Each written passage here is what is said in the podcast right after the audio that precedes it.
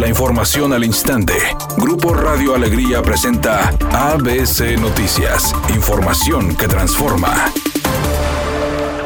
Para que el Estado de Nuevo León pueda afrontar y solucionar la problemática que deja el gobierno saliente, es necesario que exista unidad en los poderes legislativo y ejecutivo. Así lo manifestó el diputado electo del Distrito 13, Héctor García, quien señaló que en cuanto tome posesión la nueva administración, deben quedar atrás las críticas y los ataques y enfocar esfuerzos en proyectos, visión e iniciativas para el Estado. Agregó que las campañas terminaron y Nuevo León necesita que sus legisladores trabajen con talento y unidad con el próximo gobernador Samuel García, porque si a él le va bien, a nuestra entidad le va a ir bien. Con respecto a Guadalupe, Héctor García dijo que trabajará por un mayor presupuesto para este municipio, señalando que es necesario más recursos para pavimentación, salud y seguridad. Ante el abuso con los precios del gas y la tortilla, que afecta directamente la economía de los que menos tienen, el presidente López Obrador advirtió que en el caso del gas se establecerá un precio máximo y con la tortilla se abrirá la importación de maíz. Está creciendo la economía, se están recuperando los empleos. La única cosa que me ocupa es inflación, el que mantengamos bajo control la inflación.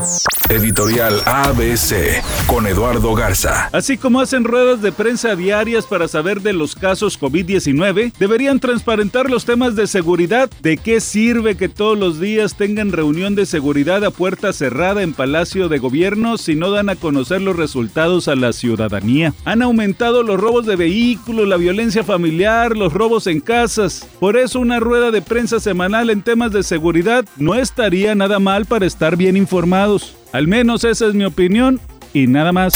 Isa González y Luis Gerardo Méndez fueron invitados a ser parte de la Academia de Ciencias y Artes Cinematográficas de Hollywood. Se desconoce a partir de cuándo iniciarán sus funciones, ni tampoco qué fue lo que les valió para la invitación. Obviamente este par de mexicanos están muy contentos y se sienten realmente halagados de que los tomaran en cuenta.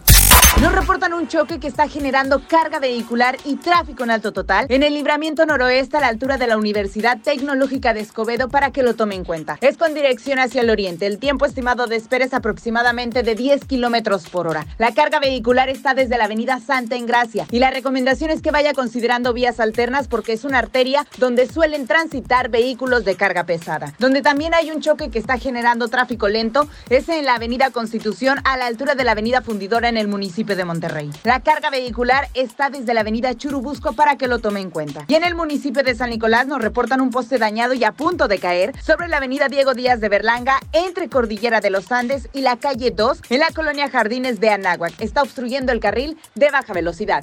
Es un día con cielo parcialmente nublado. Se espera una temperatura máxima de 32 grados, una mínima de 28. Para mañana sábado se pronostica un día con presencia de nubosidad, una temperatura máxima de 34 grados y una mínima de 22. La temperatura actual en el centro de Monterrey, 30 grados. ABC Noticias, información que transforma.